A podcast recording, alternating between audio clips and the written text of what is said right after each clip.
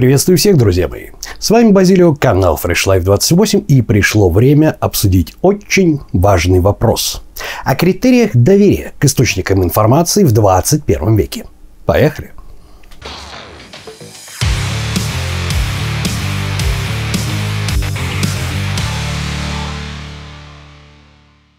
Что же, это ролик из серии плейлиста о когнитивных искажениях. Весь плейлист находится тут. И вкратце я напоминаю. Все дело в том, что а, так или иначе некто Дэниел Кенниман получил Нобелевскую премию. Психолог получил Нобелевскую премию в области экономики. За что? За создание так называемой поведенческой экономики. С 1964 года он изучал когнитивные искажения. Это системные искажения, который системно, не потому что мы глупы, не потому что мы осведомлены, а потому что такова особенность нашего восприятия и работы нашего мозга. Так вот, это системное искажение, когда мозг системно ошибается. То есть, если его поставить по определенные условия, можно посмотреть об этом в начальной самой ролике, то мозг начинает ошибаться. И как раз поведенческая экономика – это наука о том, каким бы образом нам можно было бы впарить все, что угодно, используя способность нашего мозга системно ошибаться. Так вот, противостоять этому делу в 21 веке одна из первоочередных задач. На самом деле, именно поэтому очень часто люди не могут найти правильный метод похудения, не могут открыть свой бизнес, не могут решить какие-то свои проблемы и покупают ненужные им вещи. Продолжать этот список можно бесконечности. Итак, в первом ролике я говорил, что существуют некие базовые базовые когнитивные искажения, изучить которые надо в первую очередь по одной простой причине. Потому что если мы их придерживаемся, если мы системно ошибаемся в этих самых вот базовых когнитивных искажениях, то получается так, что об остальных говорить смысла нету. Мы их не воспримем, мы будем их отвергать, говорить нет, этого нет, это не так и все, вот, вот нет и все. После того, как мы все-таки посмотрели первые ролики о когнитивных искажениях, и мы будем сегодня к ним, я буду делать к ним сегодня отсылочки, пора, собственно говоря, брать быка за рога. И первый, первый самый важный на самом деле вопрос – это кому же верить в 21 веке? Не секрет, что ситуация складывается следующим образом. Если мы посмотрим ролик о том, как стать профессионалом, то вы понимаете, что если вы специалист хороший в какой-то определенной области, то ваша система 1 или ваша внутренняя обезьяна, она вам подсовывает более-менее квалифицированные решения. Совершенно спонтанно. Вы системой 2 из них выбираете. И, в общем-то, вы в выигрыше. Но что делать в том случае, если вам надо решить вопрос, а вы в этом вопросе не специалист? Разумеется, придется искать информацию и придется принимать решения. А вот тут вот нас опять-таки поджидают различного рода методики. Методики вешания лап на вши на уши при помощи стандартных когнитивных искажений, которым наш мозг подвержен. Итак, собственно, берем быка за рога. Кому же верить в 21 веке?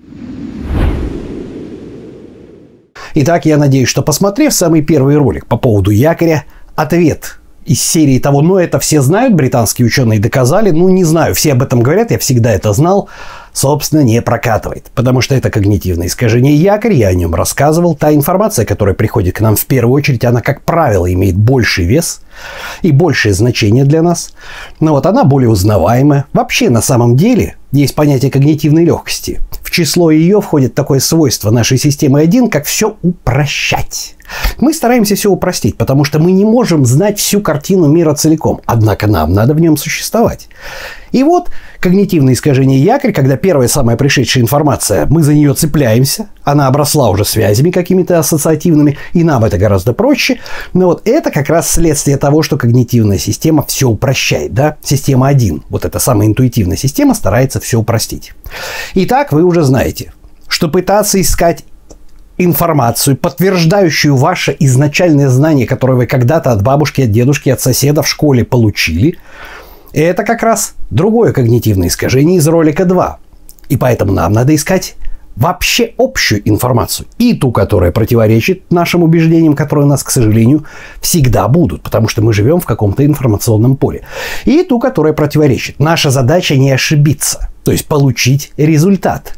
Не купить что-нибудь ненужное, не потратить усилия впустую. Итак, что же делать? Итак, друзья мои, сегодня мы будем говорить о таком понятии, как авторитет. Разумеется, источников в море. Я понимаю, что смотреть телевизор и программу там, не знаю, Discovery, Малышева, еще чего-то никто из нас не будет. Мы будем все ковыряться в интернете в крайнем случае значит, в каких-то справочниках, хотя на самом деле я очень мало знаю людей в 21 веке, которые при возникновении какой-либо проблемы идут в национальную библиотеку, да, и копаются в архивах. В большинстве случаев люди предпочитают использовать интернет. Ну вот, в крайнем случае совещаться с себе подобными людьми. Итак, что же нас здесь поджидает? Поехали! Первая ловушка. Первая ловушка – это группа когнитивных искажений, которые я называю конформизмом. Да? Они относятся к очень-очень далекому прошлому. Да? Если мы хотим поковыряться в истоках, в истоках возникновения этого когнитивного искажения, нам надо обратиться к науке этологии, о которой в списке своих книг я уже очень давно говорил. Я имею в виду труды Конрада Лоренса, который считается основоположником этологии. Ну, а более удобное для восприятия это Десмонд Моррис, книга «Голая обезьяна». Почитайте. Суть заключается в том, что мы испокон веков привыкли жить в стае. И поэтому, когда мы находимся в стае, а, нам присущи некие модели поведения, в том числе при принятии решения, при возникновении информации, да, при оценке какой-то информации, который общим словом называется конформизм. Сейчас я вам объясню, что это такое. Но на самом деле, который очень сильно нас сбивает с толку. Иными словами, когда мы обсуждаем или слушаем обсуждение в группе себе подобных людей, таких же заинтересованных, да, ну вот в получении результата или в получении новой информации, ответы человека, который наиболее уверенно говорит, независимо от того, правда это или неправда, и более того, ответы того человека, которому верит большее число социальной группы, ну вот, оно автоматически имеет увеличивающийся и увеличивающийся вес. Вес влияния на нас. И когда мы начинаем выбирать заранее, даже если мы уверены, что что-то тут не так, решение, которое принимает большинство, кстати, в разных культурах, в разных культурах оно может быть оценено по-разному. Например, в Соединенных Штатах конформизм – это как бы признак слабости, это плохо. А, например, в Азии, таких странах, как Корея и Япония, это признак э, социальной уступчивости, это признак культуры и хороший манер в тон, да, уступчивость. Поэтому на самом деле тут тоже очень много тонкостей. Но тем не менее, тем не менее, высказываемое большинством мнение на нас колоссально влияет. И на самом деле вовсе не факт, что это мнение правильное. Поэтому Давайте я вам сейчас очень кратко, я вообще уже сказал, для того, чтобы этот ролик и вообще большинство моих роликов не были о когнитивных искажениях по два часа, да, я буду опускать доказательную базу. Вы можете совершенно спокойно сами ее найти. Этой доказательной базы, этих эффектов, конкретно этих когнитивных искажений в интернете великое множество. Ну вот, конкретно сейчас я вам небольшой эксперимент расскажу. Э, эксперимент Соломона Аша. Это очень известный эксперимент. Он собирал группу в несколько человек, там порядка 10 человек, из которых испытуемым был всего лишь один, а все остальные были подсадными утками.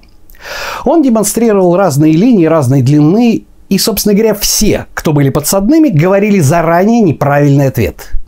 Так вот, на самом деле, в большинстве случаев, в большинстве случаев, до 90% доходило.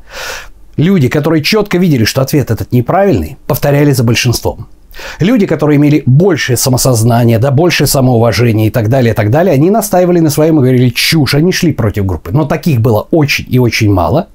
Это как раз вот те люди, которые не подвержены этому когнитивному искажению. И даже они примерно в 10-15% спорных случаев заваливались на сторону большинства.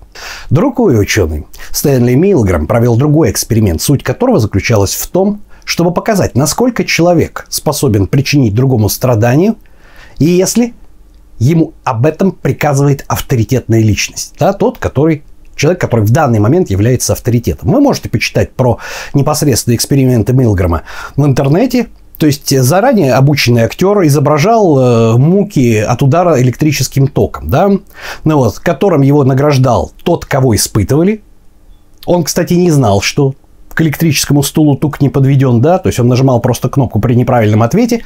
А тот, который был руководителем эксперимента, ученый в белом халате, настаивал на продолжении эксперимента, несмотря на то, что Заранее обученный актер там писался под себя, орал, пускал пену, просил, умолял прекратить.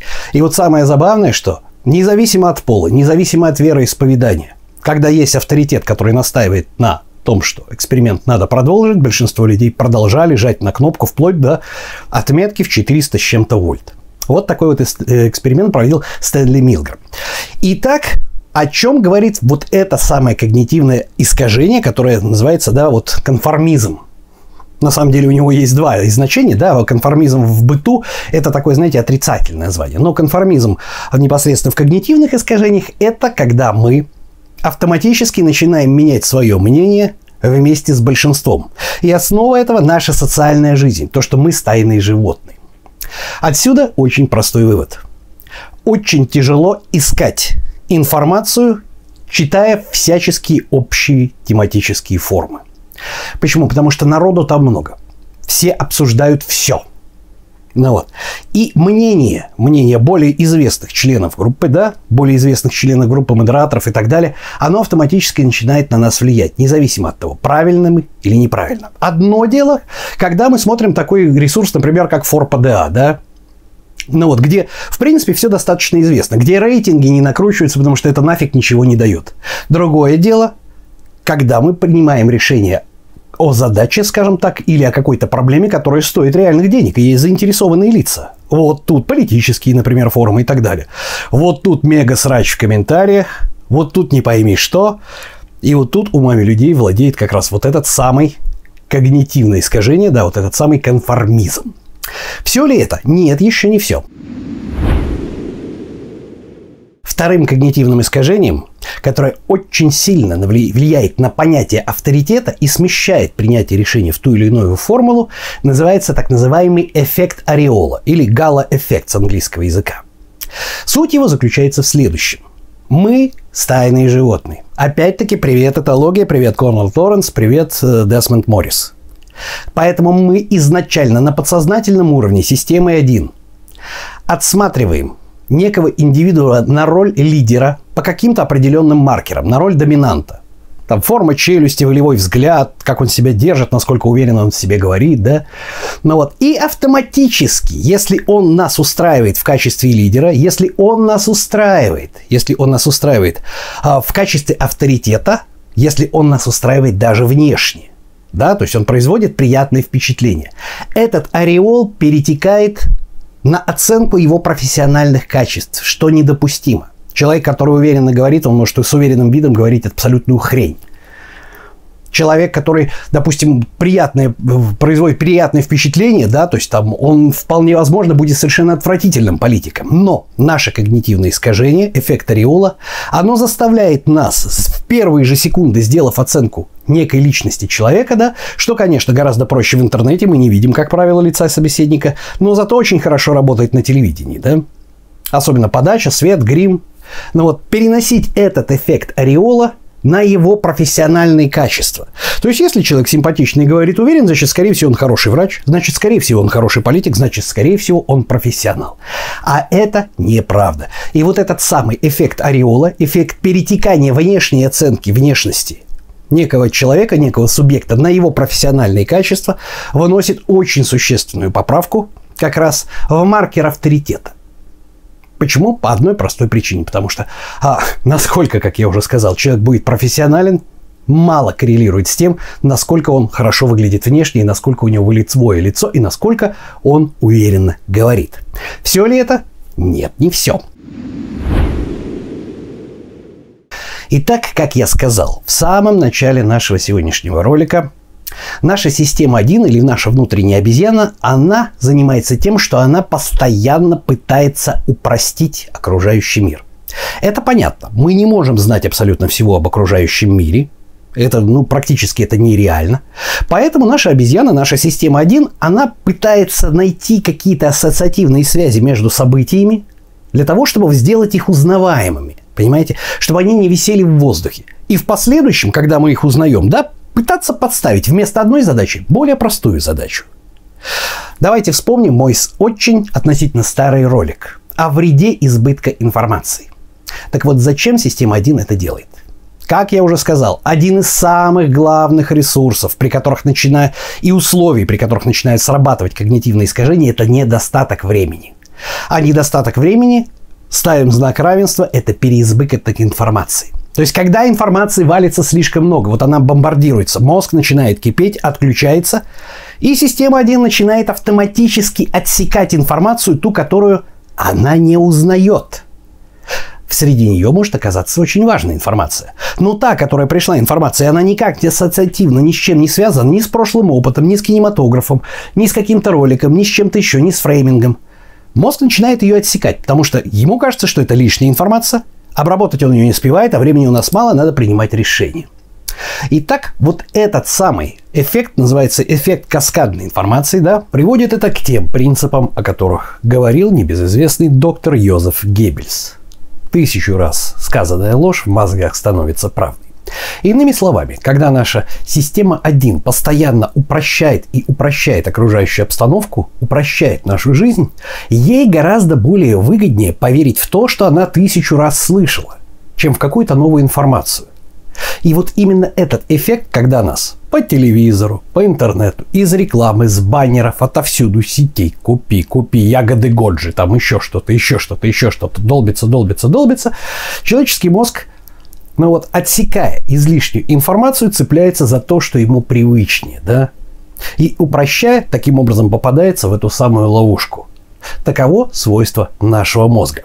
Итак, друзья мои, вот этот эффект каскадный информации, то есть эффект изобилия информации приводит к тому, что мозг начинает отсекать лишнюю информацию, в том числе нужную информацию, лишнюю с его точки зрения, и ведется на то, что ему проще узнать. Поэтому стоит нам с экранов СМИ, с баннеров, с рекламы, отовсюду долбить, долбить, долбить, долбить по тысячу раз одно и то же, как мы, как бандерлоги, опять-таки идем вот, значит, за этой самой приманкой. Это еще не все. Продолжим. Итак, возьмем кучу-кучу народа в интернете. Предположим, мы приняли тот факт о том, что мы можем вычленить какие-то авторитетных людей а, в тех сферах, в которых очень мала финансовая заинтересованность, но что делать с медициной, с косметологией, с диетологией, с политикой, там, где ставки высоки. В свое время, в свое время для того, чтобы наделить каким-то определенных людей статусом, статусом профессионала, статусом авторитета, были придуманы различного рода звания.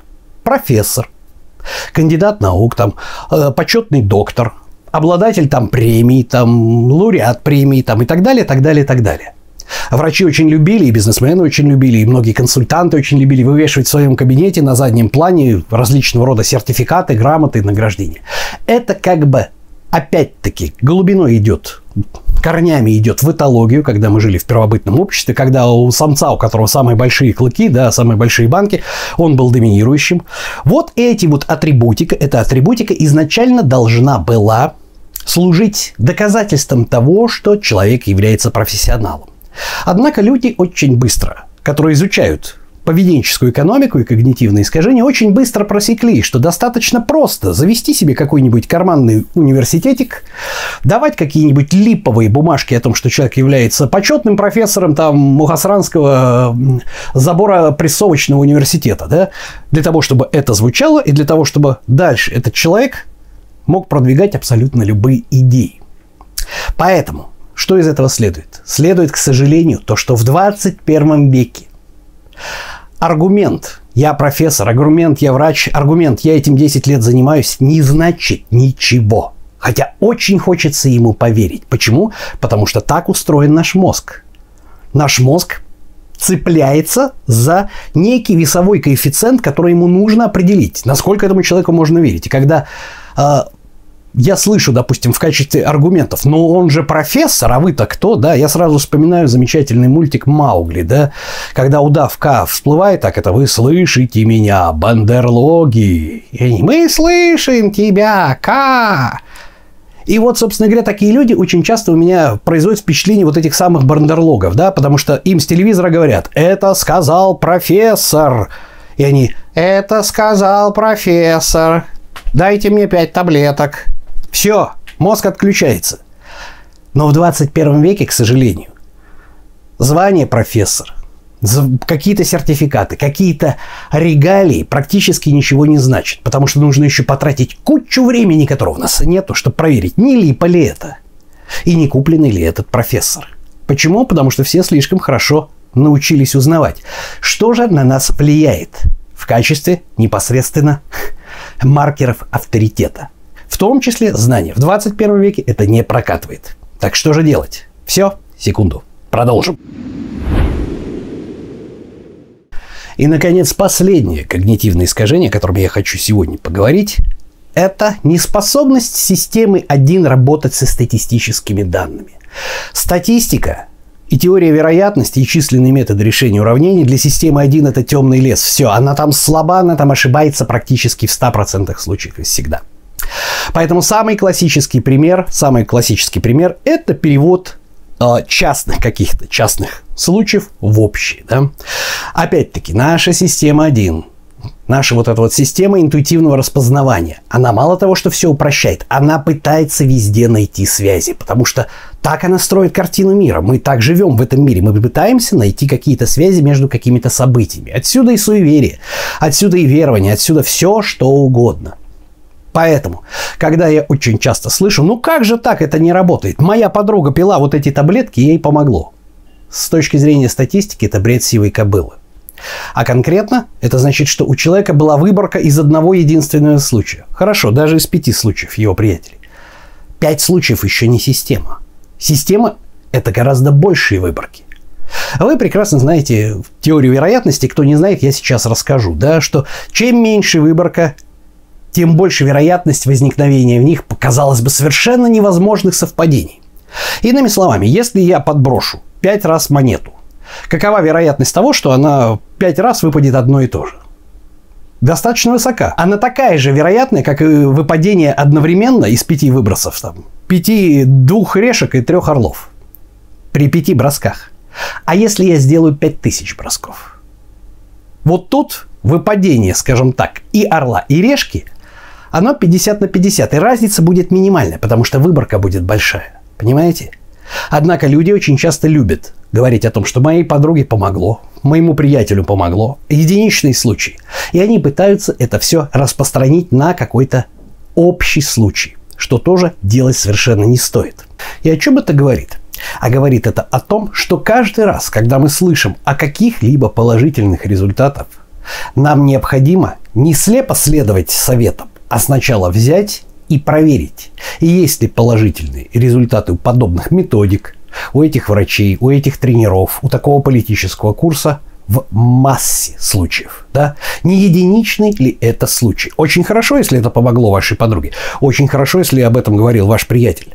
Но есть ли массовые случаи, а, допустим, похудение, если есть какая-то супер-мега-пупер таблетка, да, скорее всего, в 90% случаев вы выясните, что массовых случаев нет. Это единичный случай, скорее всего, либо флуктуация, либо человек похудел просто потому, что он генетически предрасположен, потому что была бы эта таблетка волшебной действующей, случаев было бы миллион. И мы бы об этих волшебных таблетках немедленно бы узнали по обилию подтянутых, стройных сексуальных людей на пляже, которые ходят с в одной руке держа бутылку пива, в другой гамбургер. Но, увы, я живу в курортном городе, ничего подобного не замечаю. Поэтому каждый раз, когда мне говорят, а вот моя подруга там или мой друг там вот пропил эти таблетки и похудел, я даже уже не обращаю на это внимания. Что же, друзья мои, пришло самое время заговорить о том, что же нам делать. Итак, как мы выяснили, Поиски по форумам и общение с себе подобными не всегда хорошо. По одной простой причине. Потому что мы склонны к конформизму. Это наше когнитивное искажение, которое корнями уходит в те самые времена, когда мы жили в стае. Наша дефолтная система мозга, она в принципе, привет Андрею Владимировичу Курпату, советую почитать его книжки, но вот, э, она в принципе заточена под обработку вообще нашего места, нашего местоположения в стае и в ЗБ отношения с другими ее членами. Поэтому для того, чтобы не испортить отношения по каким-либо другим причинам, мы всегда стараемся перетекать как конформисты на мнение большинства. Даже в том случае, если мы не всегда с этим согласны. Таково следствие нашего мозга. Таково свойство нашего мозга. И если мы в определенных условиях в состоянии поймать себя за руку и пойти против системы, то стоит нам устать, стоит нам испытывать, начать недостаток э, времени в решении – Стоит нам заняться решением вопроса, который эмоционально нас затрагивает, я говорил об этом в прошлых роликах, как система 2 сдает сбой. Практически всегда. Раз. Второе. Не стоит забывать о том, что не стоит переносить частное на общее, да? Не стоит этого делать. Поэтому, когда мы слышим о каком-то единичном случае, ну вот, мы должны прекрасно понимать, что это требует проверки. Не стоит верить различного рода званием, авторитетом, сертификатом и так далее, и так далее. Потому что те, кто изучают когнитивную экономику, они прекрасно об этом осведомлены. Им гораздо проще либо купить специалиста, либо придумать кучу специалистов с липовыми карманными университетскими знаниями для того, чтобы придать их словам вес. Тоже в 21 веке не работает. Так что же работает в 21 веке? Внимание, правильный ответ. Вспомним старого доброго Карла Маркса. Практика – критерий истины. Итак, абсолютно стопроцентный, стопроцентный вариант рабочей методики, хорошего врача, хорошего тренера, успешного бизнесмена, успешного политика. Это многократно повторяющийся, повторяю, многократно повторяющийся, чтобы не было единичного случая – многократно повторяющийся положительный результат у пациентов врача, у подопечных тренера, у компаний и проектов этого бизнесмена. Многократно повторяющийся положительный результат – единственный критерий рабочей системы. Критерий доверия. Никакие сертификаты, никакие звания, никакое мелькание в телевизоре, к сожалению, не заменят того самого факта. И единственное, что нам нужно сделать, это проверить, не липовый ли это результат. Это один единственный случай, значит, о котором имеет смысл говорить. Потому что, как следует вот из этой картинки, которую мне прислал один из наших подписчиков, я не Антон Олегович Петряков, я Артюхин Геннадий из города Ульяновска, который в восторге от того, что ему установили распашные ворота с калиткой в ленточный фундамент и забор и профнастила. Если вы хотите, я, в принципе, готов записать видеоролик с азами, с азами проверки вот как раз в интернете критериев, скажем так, достоверности вот этих самых отзывов, да, критерий достоверности различного информации. Если хотите, я запишу этот ролик. Но на самом деле давайте мы вспомним о том, что значит быть профессионалом, конкретно вот этот ролик, о котором я уже говорил. Если вы будете практиковаться в изучении вопроса, стоит ли доверять тому или иному источнику, выяснять почему, какие маркеры, вы на интуитивном уровне начнете так же, как и я. Вот смотреть на сайт, смотреть на статью и уже на интуитивном уровне понимать, фуфло это или не фуфло. Ну вот, на самом деле есть очень большой плюс. Сильно заморачиваться с обманом вас никто не будет. Потому что те, кто занимаются экономикой, они работают на массовость. Если вы такой ушлый человек и не попались в их стандартные ловушки, то специально строить ловушки никто не будет. Все помнят по признак, про, вернее, по принципу Паретта, да, о том, что 80% результата достигается 20% усилий. Многие считают, что этого, этого принципа Паретта не существует, но на практике он, тем не менее, работает. Поэтому в большинстве случаев в интернете все фуфловые сайты, да, с фуфловыми отзывами и так далее, они все примерно одинаковые, достаточно легко вычисляются, потому что ради 20% ушлых людей, которые их поймали, никто заморачиваться не будет. Всем будет достаточно окучить 80% несведущих, глуповатых людей, которые, в общем-то, попадутся на такую вот фишку. Итак, друзья мои, еще раз, в 21 веке, к моему великому сожалению, единственный абсолютно четкий критерий – это многократно повторяющийся положительный результат некой методики пациентов, врача, а, подопечных тренера, проектов бизнесмена и так далее, и так далее, и так далее. Вспоминаем Карла Маркса. Практика – критерий истины. Вот такая вот нехитрая на самом деле наука. Я не буду утяжелять этот ролик и вновь повторять 20 раз все то, о чем я сегодня сказал. Я сказал далеко не о всех когнитивных искажениях, которые влияют непосредственно на принятие нами того или иного мнения в качестве авторитета. Далеко не все. Но этого вполне достаточно. Ну вот. Поэтому на сегодня это все. С вами был Базилио, канал Fresh Life 28, канал о том, как начать и не бросить новую жизнь в понедельник. Всем пока-пока.